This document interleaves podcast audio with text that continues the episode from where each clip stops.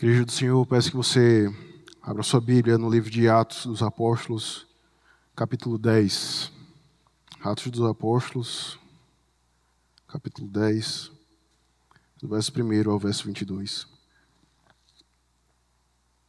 Escute com atenção aquilo que o teu Redentor te chama a ouvir nesse dia.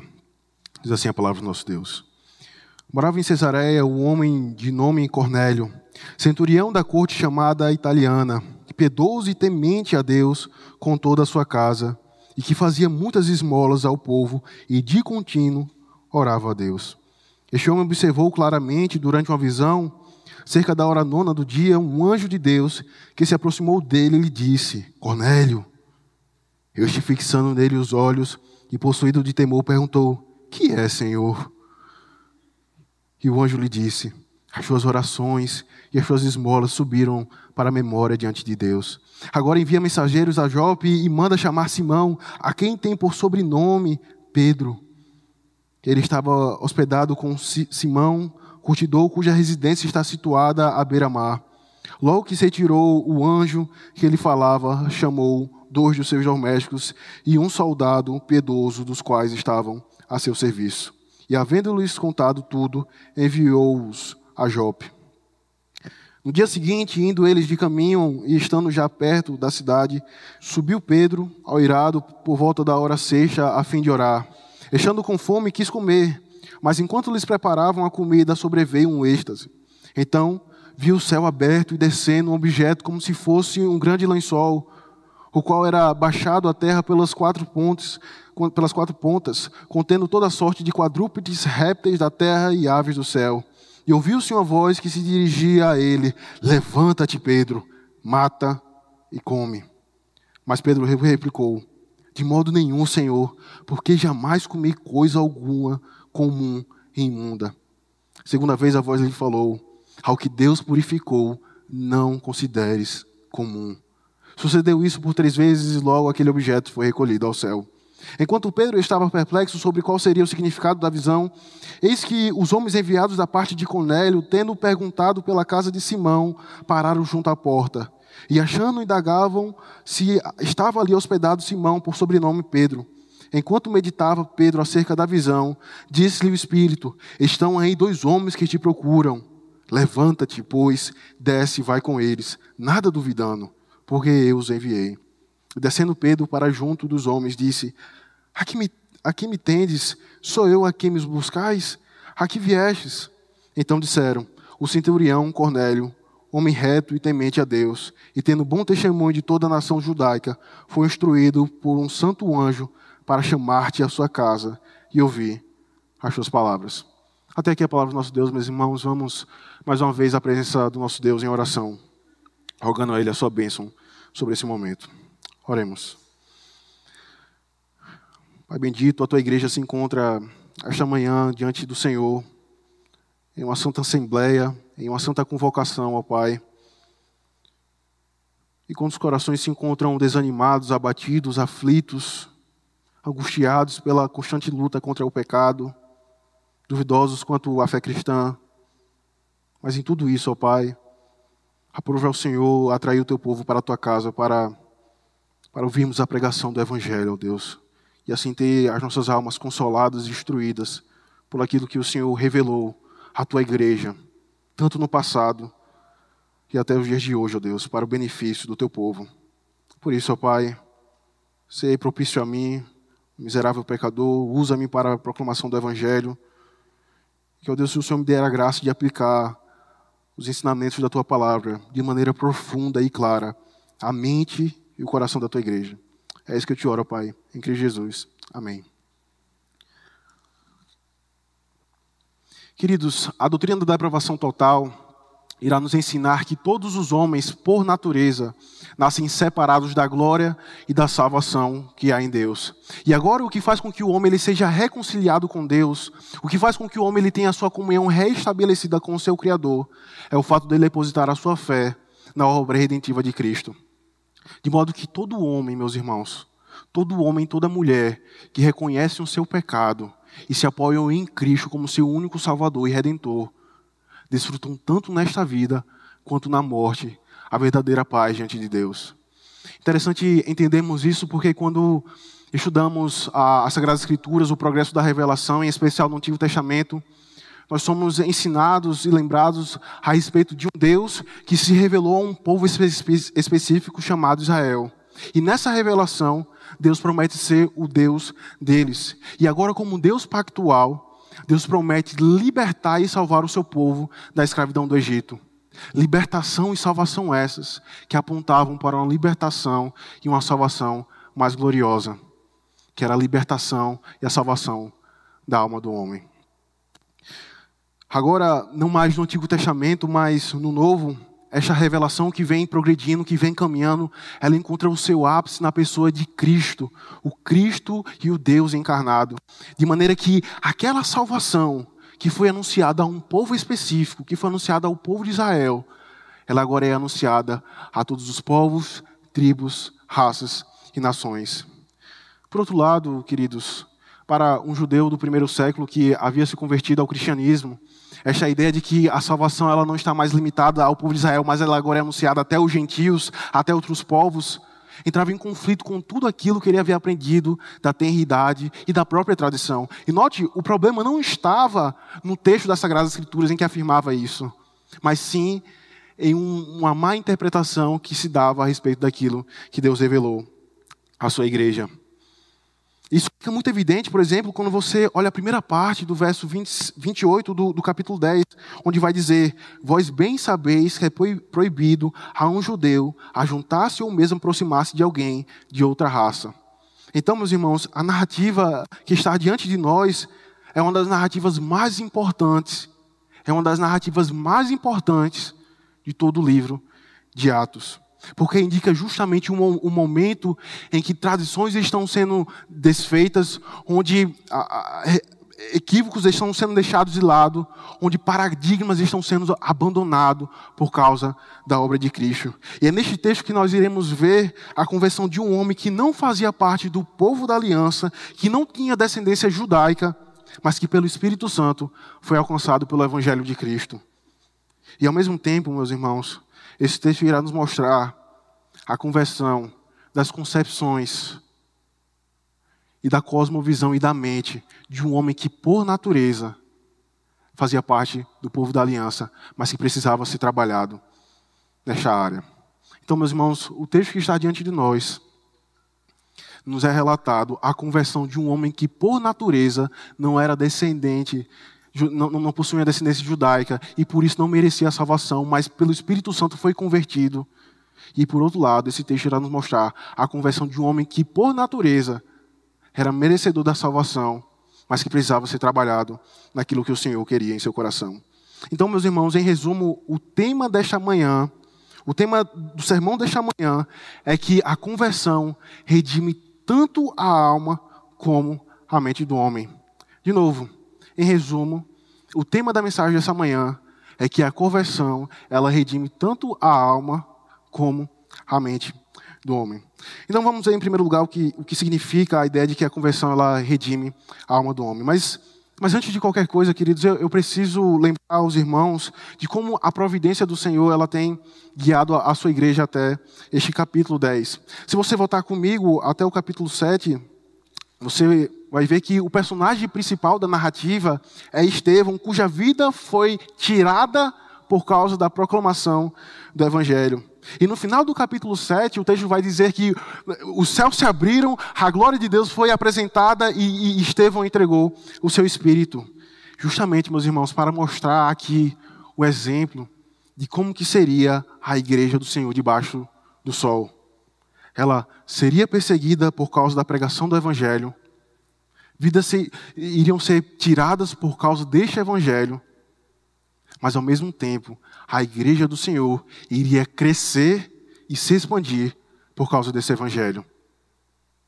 Então, quando nós olhamos para Atos capítulo 7, você vê um homem que foi morto por causa da pregação do Evangelho. E daí você pensa, a igreja ela, então ela vai se calar.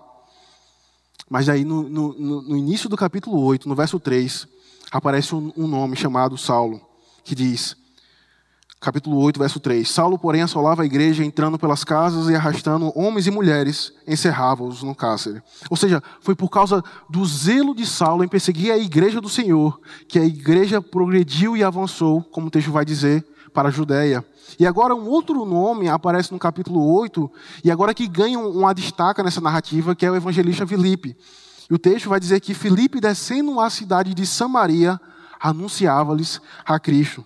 Então note, queridos, o evangelho ele foi pregado em Jerusalém por Estevão, por causa da, da perseguição foi para a Judéia, e agora, por intermédio de Filipe, o evangelho é pregado em Samaria. Mas vejam, a narrativa ela não para por aqui. Se você for olhar para o verso 26 do, do capítulo 8, você, você vai perceber que a Pedro ele se encontra com o eunuco, ele prega o evangelho, então este homem ele é convertido. E daí alguém pode pensar que o eunuco foi o primeiro gentil a ser convertido e não Cornélio. E no primeiro momento, esse argumento ele até faz sentido, no entanto, à luz do progresso da revelação, não. O eunuco ele não foi o primeiro gentil a se converter. Vejam, porque esse eunuco, apesar de ser africano, alguém que era do sul do Egito e por consequências lógicas não era judeu de nascença, apesar disso, ele era alguém que se converteu ao, juda, ao judaísmo e foi circuncidado, porque ele até participava, inclusive, da adoração em Jerusalém. Então você não pode mais considerar esse eunuco como um judeu qualquer, como um judeu simples. É porque. E a pergunta que talvez possa surgir é por que ele não foi o primeiro gentil a se converter? Porque você precisa entender que a, que a narrativa de Atos ela está progredindo. Ela não foi dada de uma maneira imediata, ela não foi dada de uma maneira completa, mas a narrativa ela está progredindo. E daí você vai entender que o evangelho ele foi anunciado aos judeus, depois ele foi anunciado àqueles que não eram judeus, mas se converteram ao judaísmo e se, e circuncidaram. E agora, no capítulo 10, você vai ver um homem que não, não, não possuía descendência judaica, não se concidou, mas cria no, no, Deus de Israel e cria na promessa do Messias. Mas vejam, a narrativa ela, ela ainda progride. Se você olhar comigo no capítulo 9, Aquele homem que perseguia e assolava a igreja do Senhor é trazido à tona a narrativa, mais uma vez, sendo que agora humilhado e prostrado diante do Senhor. E depois você tem a pregação de, Saulo em, Damasco, e no final do capítulo 9, Pedro, aquele que havia aparecido uh, no capítulo 3 com seu sermão e no capítulo 5 com sua declaração de que importa agradar mais a Deus do que aos homens, volta à cena na narrativa de Atos. E por que Pedro só aparece só no final do capítulo 9 e não no capítulo 10 só? Porque Pedro ele só aparece no finalzinho do capítulo 9, que, que nos é relatado, que nos é narrado, a cura de Enés e a ressurreição de Dorcas. Por que, meus irmãos? Porque Deus estava querendo mostrar que aquilo que é impossível para os homens, curar e ressuscitar, para Deus era impossível. Deus estava querendo mostrar para Pedro que aquilo que era impossível para os homens, curar e ressuscitar, para Deus era impossível. Ora, se Deus pode curar e ressuscitar um homem, por que ele também não pode salvar um gentio? E por que tinha que ser Pedro, meus irmãos? Porque Pedro, juntamente com os apóstolos mais à frente, no capítulo 10, se você for observar depois, precisavam ser tratados pelo Senhor neste ponto. Que ponto? de que a salvação não foi apenas destinada aos judeus, mas também aos gentios. Por isso que eu disse que o judeu do primeiro século, aquele que havia se convertido ao cristianismo, ele tinha uma certa dificuldade de entender que a salvação ela não estava mais limitada a Israel, mas agora era anunciada a, a todas as nações. Em tudo isso, queridos, nós podemos enxergar a confirmação da promessa que Cristo deu aos seus discípulos, de que o evangelho seria pregado em Jerusalém, na Judéia, Samaria e até os confins da terra. É por isso que eu disse que neste capítulo, o capítulo 10 de Atos, é o capítulo mais importante de toda a narrativa. Porque mostra justamente esse marco, essa transição do Antigo para o Novo Testamento.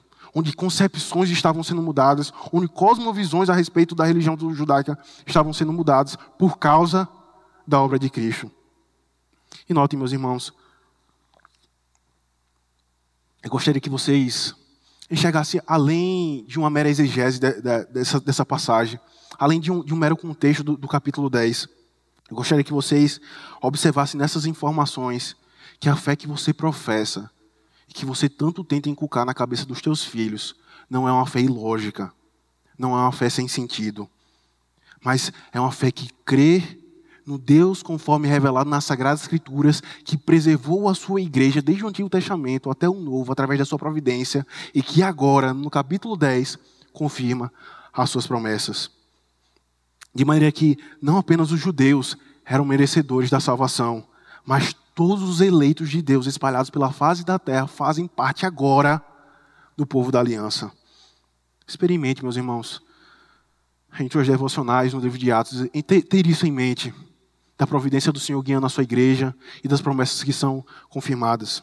E aí você chegará à conclusão de que o cristianismo, essa fé que hoje tem sido atacada de todos os lados, você chegará à conclusão, e chegando no livro de Atos, por essa perspectiva, de que a tua fé, que hoje você está professando nessa manhã, não é uma fé ilógica, não é uma fé sem sentido.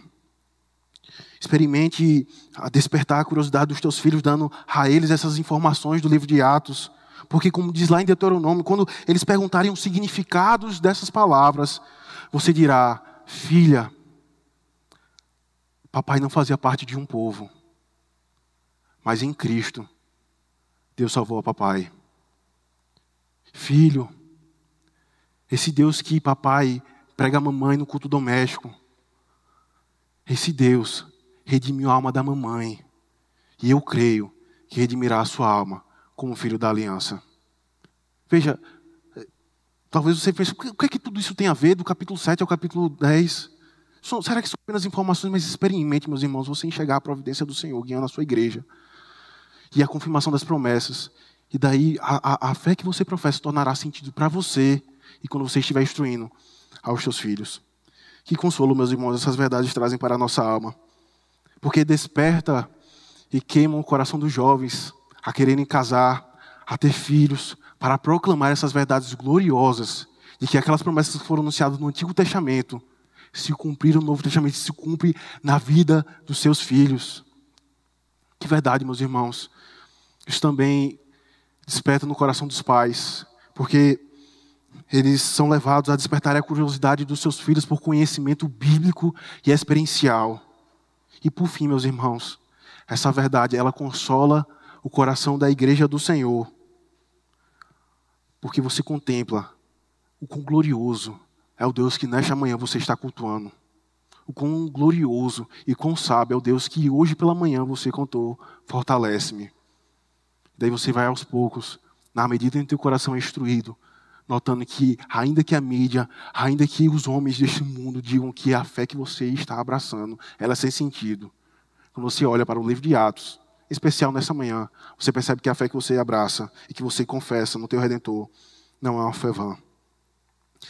Então, meus irmãos, além de todo esse contexto da narrativa do, do capítulo 10, esse texto também ele é encharcado de, de, teologia bíblica. E o que é teologia bíblica? Teologia bíblica é as doutrinas os fatos, os episódios, os acontecimentos do Antigo Testamento aplicado ao Novo Testamento. De novo, o que é teologia bíblica? Porque eu estou dizendo que esse capítulo tá, é encharcado de teologia bíblica. Mas por quê?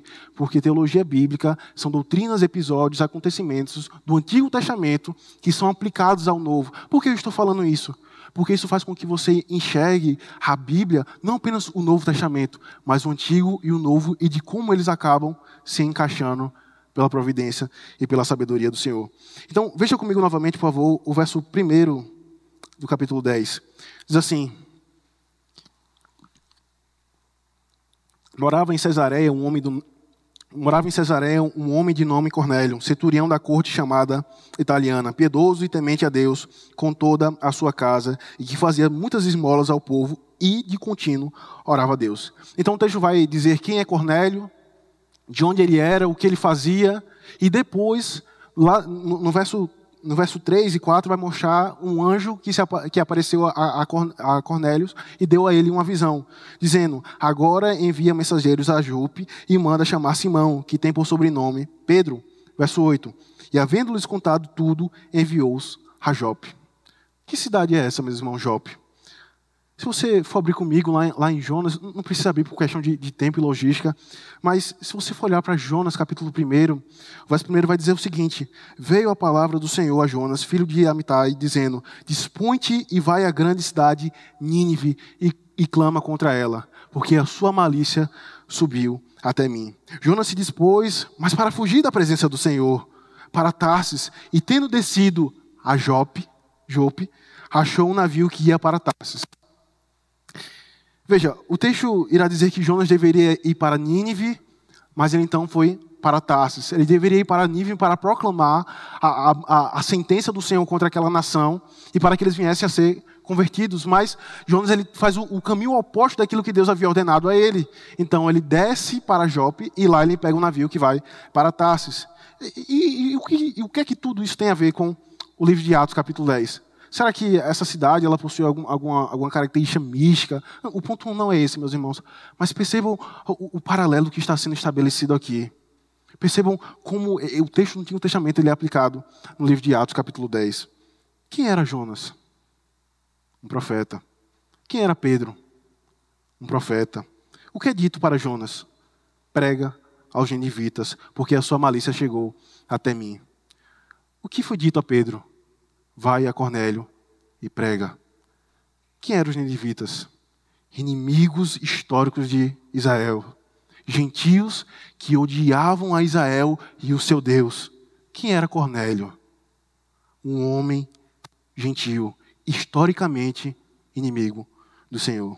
Mas vejam, o texto ele ainda não para por aí, porque você pensa, poxa, estou é, é, conseguindo entender como que Jonas ele é aplicado no livro de, de, Atos, mas o texto ainda tem mais uma informação a respeito de, de quem é Cornélio, quando ele vai dizer que a, o texto vai dizer que Cornélio era um centurião, ou seja, alguém que tinha responsabilidades sobre dez homens, sobre cem homens do exército romano, e mais, era da corte chamada italiana, como vai dizer no verso, no verso primeiro.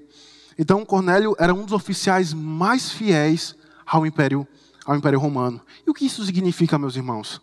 Isso significa que para muitos judeus, a interpretação que era dada a respeito do abominável da desolação, que, eh, que vem lá do Antigo Testamento e é referenciado e mencionado por Jesus em Mateus capítulo 4, muitos judeus aplicavam ao próprio exército romano. Então, assim como a Síria foi o pior inimigo do povo do Senhor no Antigo Testamento, Cornélio, naturalmente, devido a todas essas informações que o acompanham, seria um inimigo da igreja do Senhor e do Evangelho. E daí você percebe os paralelos sendo construídos e estabelecidos nessa narrativa.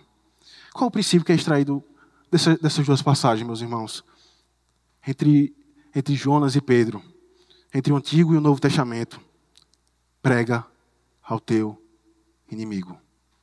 Prega ao teu inimigo. E isso precisa ficar muito claro, meus irmãos, em nossos corações. Por quê? Porque nós temos uma tendência natural de, de não pregarmos o Evangelho para os nossos inimigos, para aquelas pessoas que, que nos perseguem. Certamente nós pregamos o Evangelho aos nossos irmãos, nós conversamos a respeito de Cristo e de Suas promessas para o aconselhamento e o fortalecimento mútuo, mas para aquela pessoa que odeia a Deus, aos seus mandamentos e te persegue, esse você não prega. E daí você diz: o Senhor vai enviar um missionário um seminarista, um pastor, para pregar essa pessoa. Mas eu não vou pregar. E a ordem é clara, meus irmãos: pregue a toda criatura. Você não sabe quem são os eleitos do Senhor, mas a ordem é clara: pregue a palavra. Porque eu devo então pregar o Evangelho a toda criatura. Porque é por meio da pregação do Evangelho que a igreja do Senhor cumprirá o seu propósito aqui na terra. E qual é o propósito, meus irmãos? Quando nós estamos pregando o Evangelho. Certo puritano, ele, ele dizia que não há nenhum sermão que nos aproxime dos céus ou nos aproxime do inferno. Não há nenhum sermão, uma vez que a proclamação do Evangelho ela é feita, não há nenhum sermão que nos torne próximos dos céus ou próximo do inferno. Por isso, queridos, eis o motivo de valorizarmos este momento como sendo o momento mais importante do culto ao Senhor, que é a pregação, que é a pregação do Evangelho como também de valorizarmos a escola dominical, as reuniões de orações. Porque são nesses momentos em que o teu coração é consolado e instruído a respeito de Cristo, aquele que te salvou e que é a mensagem que ainda salva o homem nos dias de hoje.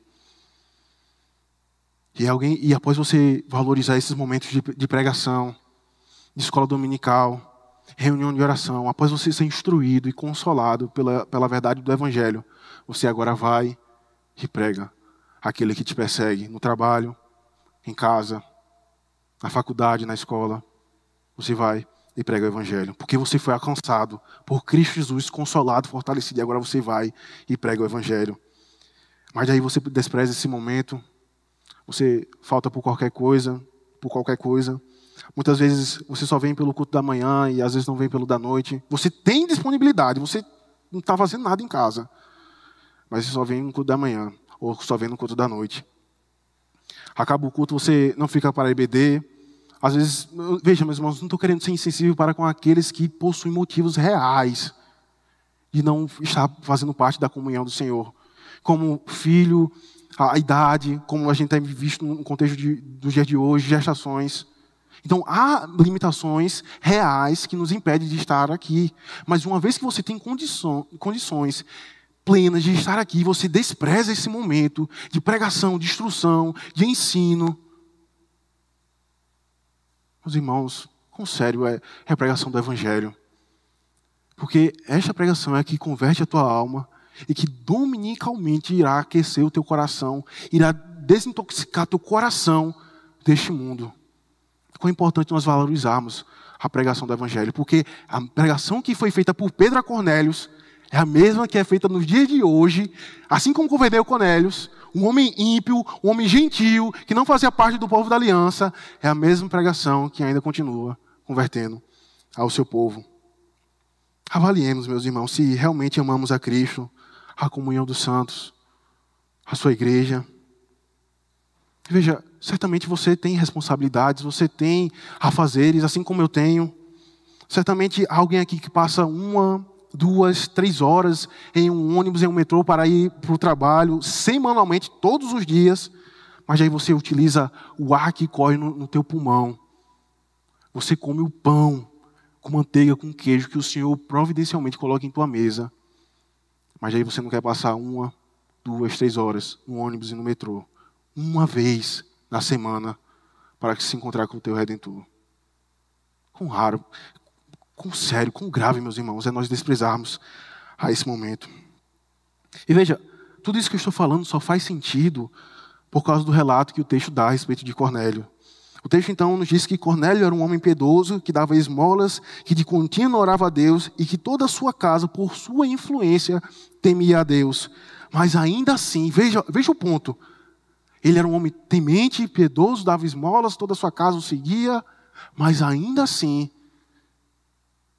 o anjo vai a ele e o revela a necessidade de ouvir a pregação do Evangelho. E daí talvez você esteja pensando talvez você seja tentado a pensar que, que, está tudo bem com a tua alma. Afinal, eu dou esmolas, eu, eu dou cestas básicas, eu ajudo ao meu vizinho, eu ajudo até o meu parente que é da minha própria casa que está passando por dificuldades financeiras. Eu até oro nas refeições. Mas se você não reconhece a necessidade diária e dominical de ouvir o Evangelho, você está perdido. O teu, o teu entendimento está errado do que é o cristianismo e do que é ser um verdadeiro crente. Porque você será como alguém que, com tua boca, confessa a Cristo. Porque você será, jovens, como alguém que branda, coloca no Instagram em todos os lugares que você é um jovem reformado. Mas se você não reconhece, você despreza esse momento como sendo o momento mais importante da tua vida. Certamente, como a Bíblia diz, não sou eu, você é um tolo. Por isso, queridos, que eu disse que a conversão não apenas redime o exterior. Veja, Cornélio exteriormente era um homem piedoso, dava esmolas, fazia tudo. Mas a sua alma ela ainda não foi redimida pelo Cristo. E daí você percebe a necessidade de um enfoque que o texto dá a respeito da pregação do Evangelho. E daí você pensa que a tua disciplina, a tua devoção, o teu foco, é o que irá fazer com que você seja aceito diante do Senhor. Não se iluda, meus irmãos. um coração piedoso e temente ao Senhor, que dá esmolas, que não está em Cristo e que não foi lavado por Ele, não tenha dúvidas, no dia do juízo, servirá como advogados que irão se levantar contra você e irão te acusar. Porque você fez tudo isso, mas você não reconheceu Cristo como teu redentor, como teu salvador. E note, meus irmãos, ainda há uma outra característica que, que é dito a respeito de Cornélio, que, que não é citado no início do capítulo 10, mas sim lá no, no, no, no, no verso 22, se você olhar comigo. Olha comigo, por favor. Então disseram: o centurião Cornélio, homem reto e temente a Deus, e tendo bom testemunho de toda a, a casa, e, e, e, tendo bom testemunho de toda a nação judaica, foi instruído por um santo anjo para chamar-te à sua casa e ouvir as suas palavras. Aqui eu cito o pastor Matthew Henry, onde ele vai no X da questão, ao dizer que a pouca luz que foi dada a este homem foi aproveitada. A pouca luz da revelação a respeito de quem era Deus, o Deus de Israel, o Messias prometido, a pouca luz que foi dada a esse homem, apesar de ele não ser um judeu, foi aproveitada. E é por isso então que ele tinha bom testemunho, porque ele, colocava, ele buscava pôr em prática aquilo que ele conhecia de Deus. E a questão, meus irmãos, que, que surge é o quanto de luz, ou seja, o quanto do conhecimento de Deus você tem buscado pôr em prática em tua vida. O quanto da revelação de Deus tem mudado a tua forma de enxergar o mundo, o teu dinheiro, o teu trabalho, o teu lazer, a adoração ao Senhor o quanto da revelação que o Senhor tem te dado nesses longos anos de experiência na caminhada cristã tem sido aproveitado por você. E note, é bem verdade que a conversão ela, ela redime a alma do homem, mas também ela redime a mente. E é aí que nós já vamos caminhando para o nosso segundo e último ponto. O primeiro é que a conversão ela redime a alma, e segundo, a conversão ela redime a mente do homem. Veja comigo novamente ah, o verso 9. Veja, antes, é interessante nós enxergarmos ah, neste texto é, esses, essas, essas dois, esses dois pontos de que a conversão redime a alma e também a, mente, porque ah, nós somos levados a, pensar que o texto de Atos 10 está se tratando unicamente da conversão de Cornélios. E, e de fato, é tratado a respeito da, da conversão de Cornélios. O enfoque recai sobre ele. Mas John Stott comentando sobre essa passagem, ele diz que aqui se dá duas conversões: a conversão da alma de Cornélios e a conversão das concepções, da cosmovisão e da mente de Pedro. Veja comigo o verso 9 agora, por favor. Diz o seguinte: No dia seguinte, indo eles de caminho, e estando já perto da cidade, subiu Pedro ao irado por volta da hora sexta, a fim de orar. Estando com fome, quis comer, mas enquanto lhes pregavam, a, mas enquanto lhes preparavam a comida, sobreveio um êxtase. Então vejam, aqui já, já inicia um outro momento da, da, da, narrativa, que é quando Pedro ele entra em cena. O primeiro momento foi aquele em que, o, na hora nona, isto é, três horas da tarde, um anjo ele se revelou a Cornélios, que era justamente o horário em que os sacrifícios eles eram feitos. E daí no outro momento da narrativa, você vê agora no dia seguinte o texto dizer que Pedro subiu ao eirado por volta da hora sexta, isto é, meio-dia, a hora que eles paravam para almoçar. Interessante entendermos isso, queridos, porque o judeu ele orava três vezes ao dia, quando acordava, na hora do almoço, na tarde e no finzinho da tarde, início para a noite. E o texto vai dizer que antes dele comer, ele teve fome do Senhor. E então ele foi se encontrar com o seu redentor em oração. E aí, quando ele estava em oração, diz o verso 11, que ele teve uma grande visão. Então viu o céu aberto e descendo um objeto como se fosse um grande lençol, o qual era baixado à terra pelas quatro pontas, contendo toda a sorte de quadrúpedes, répteis da terra e aves do céu. E ouviu-se uma voz que se dirigia a ele: Levanta-te, Pedro, mata e come. E veja, meus irmãos, o ponto que a narrativa ela nos mostra aqui. Experiências extraordinárias. Tem aqueles que, que buscam o Senhor em oração. Experiências extraordinárias. Tem aqueles que buscam o Senhor em oração. Falo, por, falo isso porque, em certo sentido, nós temos vivenciado isso aqui na, na igreja Vila Guarani, nas, reuniões, nas reuniões de oração nas quintas-feiras pelo Zoom. Você percebe orações ah, que foram respondidas quando a gente ora pelo um ente querido que estava em enfermidade. Você, vê, você viu quinta-feira passada oração sendo respondida por emprego, mas infelizmente, talvez você não leve a sério esse momento de oração ao Senhor. E daí você, novamente, não tem nada para fazer em casa. Assistir série, novela, futebol. Mas quando você vê aquele link lá no WhatsApp, você não clica. Daí você percebe o, o, o quão você só perde por não buscar o Senhor em oração juntamente com a sua igreja. Com sério, meus irmãos. Eu sei que isso são palavras duras, mas veja a necessidade que o Senhor nos chama essa manhã ao arrependimento. Nós amarmos tanto a, a palavra do Senhor, como também a comunhão com Ele em oração. Que alegria, meus irmãos, desfrutam aqueles que, que vivem na dependência do Senhor. E daí o seu coração se importa. Eu não sei se a minha oração ah, será respondida, eu não sei se eu irei ter um emprego, eu não sei se eu irei passar no vestibular, no concurso. Mas a minha alma descansa no Senhor. A minha alma vive em dependência dele. E vejam como a providência do Senhor, ela tem guiado a história da sua igreja, em especial a vida deste homem Pedro. A, segunda parte da narrativa.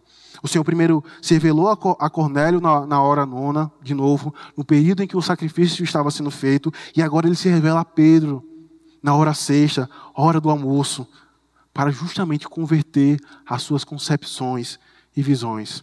Então o texto vai dizer: E ouviu-se uma voz que se dirigia a ele: Levanta-te, Pedro, mata e come. Mas Pedro replicou: De modo nenhum, Senhor, porque jamais comi coisa alguma comum e imunda. E, e de onde vem essa mentalidade de Pedro de afirmar, veja a loucura de Pedro de afirmar que aquilo que o Senhor estava eh, dizendo a ele era algo impuro. E é por isso que, que eu fiz questão de, de, de, mostrar aos irmãos, apesar de ter pego um pouco de tempo do, do sermão, a respeito do contexto da, da, passagem de Atos 10. Porque Pedro, como um judeu, ele observava as leis cerimoniais que foi dada ao povo do Senhor, em especial no livro de, de, de Levítico.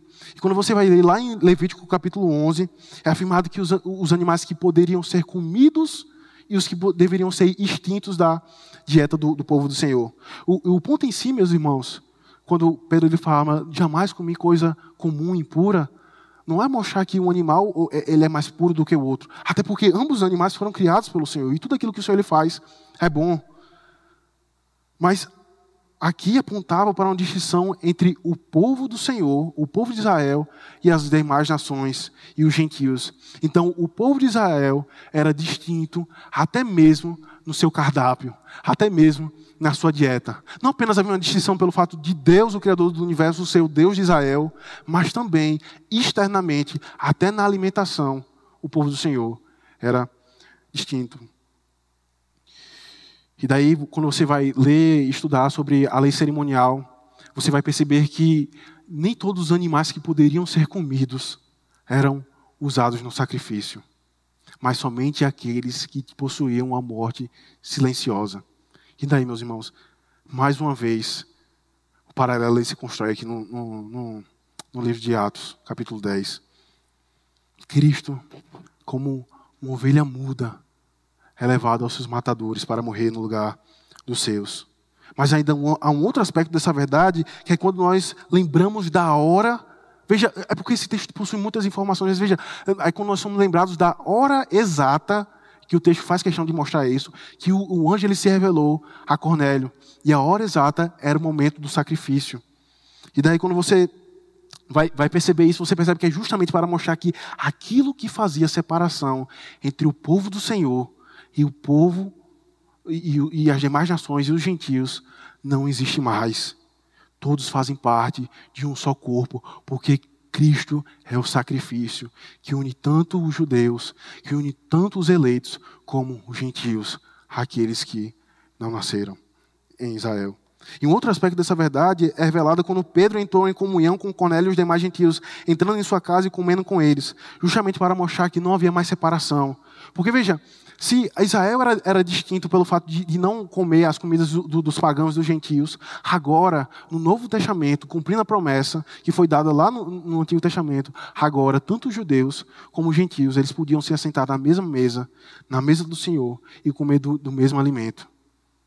E beber do mesmo cálice e comer do mesmo, do mesmo pão. E nisso, meus irmãos, já caminhando para o fim, E nisso o coração de Pedro ele estava sendo humilhado e quebrado e sendo transformado pelo Senhor. Por isso que a narrativa ela trata sobre a conversão de Pedro, mas também trata sobre a conversão dos conceitos, a conversão de Cornélio, mas também sobre a conversão dos conceitos de Pedro. É, e isso fica muito claro porque quando você vai ver lá no, no, no, no capítulo 11, no primeiro verso, a, até o 3 do capítulo 11, você percebe essa mesma postura dos apóstolos. Chegou ao conhecimento dos apóstolos e dos irmãos que estavam na Judéia, que também os gentios haviam recebido a palavra de Deus. Quando Pedro subiu a Jerusalém, os que eram da circuncisão o arguiram, dizendo: Entrastes em casa de homens incircuncisos e comestes com ele? Então Pedro passou-lhes ali, expor por ordem, dizendo: mas aí quando você vai ver lá no finalzinho do capítulo 10, o texto que a gente está tá expondo, lá no finalzinho do capítulo 10, você vai, Pedro, você vai ver Pedro dizendo, ainda Pedro falava essas coisas quando caiu o Espírito Santo sobre todos que ouviam a palavra. E os fiéis que eram da circuncisão, ou seja, os judeus, que viram que viram com Pedro, admiraram-se porque também sobre os gentios foi derramado o dom do Espírito pois os ouviam falando em línguas e engrandecendo a Deus. Então perguntou a Pedro: Porventura pode alguém recusar a água para que não sejam batizados esses que, assim como nós, receberam o Espírito Santo? E ordenou que fossem batizados em nome de Jesus Cristo. É por meio da pregação do Evangelho, meus irmãos. É por meio da pregação do Evangelho que aqueles que não fazem parte do povo da aliança, eles passam a fazer eles são enxertados no povo da aliança. Não há nenhum outro meio do homem ser convertido. Veja, Cornélio tinha um bom testemunho, mas isso não era, sua, não era suficiente para a sua salvação. E daí você, você está no trabalho, você pensa que você irá converter os homens simplesmente pela tua, pelo teu bom testemunho. Mas se você não pregar o evangelho, tais pessoas elas jamais irão ser enxertadas no povo da aliança. E daí, em tudo isso, meus irmãos, você percebe a confirmação da promessa que Cristo lhe deu e que o evangelho seria pregado em Jerusalém, na Judéia, Samaria e até os confins da terra. E não tenha dúvida, meus irmãos, se esta promessa que Cristo deu à sua igreja foi cumprida, você pode descansar no fato de que a promessa de que Cristo deu à sua igreja, de que haverá um novo céu e uma nova terra, também se cumprirão. E daí você vai descansando nessa verdade. Você se apoia nela para lutar, para lutar contra os seus pecados. Você se apoia nela para consolar o teu coração diante das angústias que essa pandemia tem produzido. E você se apoia nesta verdade de novo céu e a nova terra, mostrando a fidelidade de Cristo em cumprir essas promessas. Você descansa nela até quando você é diagnosticado de uma enfermidade que não tem cura. Você descansa nas promessas do teu Redentor. E aqui, meus irmãos, eu, eu finalizo. Veja, o que, o que tem separado? O que tem separado você do teu irmão? Uma vez que vocês são um, um só espírito, uma vez que Cristo redimiu a tua alma, redimiu a alma dele, o que é que te separa? O que é que faz com que você seja de, de, de mau humor com ele? O que é que te separa do teu irmão? Eu espero que não seja condições financeiras, eu espero que não seja condições intelectuais, mas o que é que te separa? Uma vez que o mesmo Espírito que habita em você é o mesmo que habita nele, e vocês são um. Porque quando você prega a discórdia, porque quando você prega a segregação, a divisão, você está profanando o corpo de Cristo. Você está dizendo que o corpo de Cristo, aquele que morreu por você, é um corpo dividido. É um corpo dividido. Por fim, meus irmãos, assim como a mente de Pedro, ela foi convertida, ela foi moldada pela revelação que Cristo ele deu a ele. O que é que tem moldado a tua mente? Será que é aquela blogueira do Instagram que diz como você deve tratar o teu marido, ou aquele teu amigo do teu trabalho, onde diz como você deve tratar a tua esposa, que na verdade você deve é pular a cerca mesmo? O que é que tem moldado a tua forma de você tratar os teus filhos? Como você tem lidado com o teu dinheiro, com o teu tempo, como você tem lidado com o culto ao Senhor. O que é que tem moldado a tua mente? Aprove o Senhor, meus irmãos, nos chamar essa manhã ao arrependimento por meio dessas duas conversões de Cornélio e das concepções de Pedro. E uma vez que nós viemos a, a, a reconhecer o quão falhos nós temos sido em desprezarmos a pregação, em desprezarmos a oração, em, em por vezes a minha mente ela está sendo moldada por este mundo. Uma vez que nós reconhecemos isso diante do Senhor, certamente, pela Sua graça, Ele fortalecerá a nossa igreja. Que o Senhor nos abençoe. Amém.